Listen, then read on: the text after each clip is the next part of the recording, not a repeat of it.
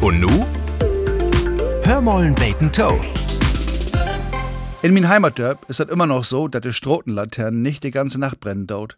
Mitternacht geht sie ut und dann ist das duster in Dörp. Solange nimmst de Dörpschrot dolle, geht over ein Mensch, ein Kat, ein Köter oder ein Wolf, dann springt überall de Bewegungsmelderlampen an de Hustüren an und das elektrische Licht löppt dat Leben achteran. Und duster ist vorbei.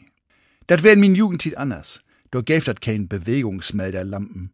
Nur Mitternacht wär dat duster in Dörp und dat bleif duster. In den Sommerferien bin ich af und tau durch Dörp go'n, mitten in der Nacht ganz allein Borfaut ob den Asphalt, der noch warm wär, von den Dach in de Sünn. Ganz liesen wär dat, dat Dörpschleub, sogar der Autobahn, der uns Dörp mehr durchschnitt, schwieg still.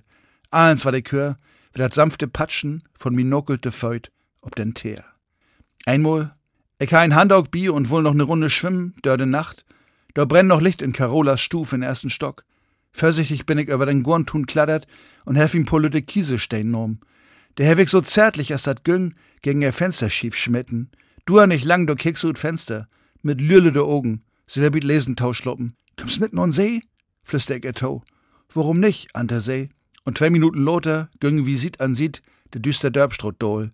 Jeder ein Handaug ob de Schullern, Hand in Hand, ob liegt wie nix miteinander Hahn, wie wären beste Frünn.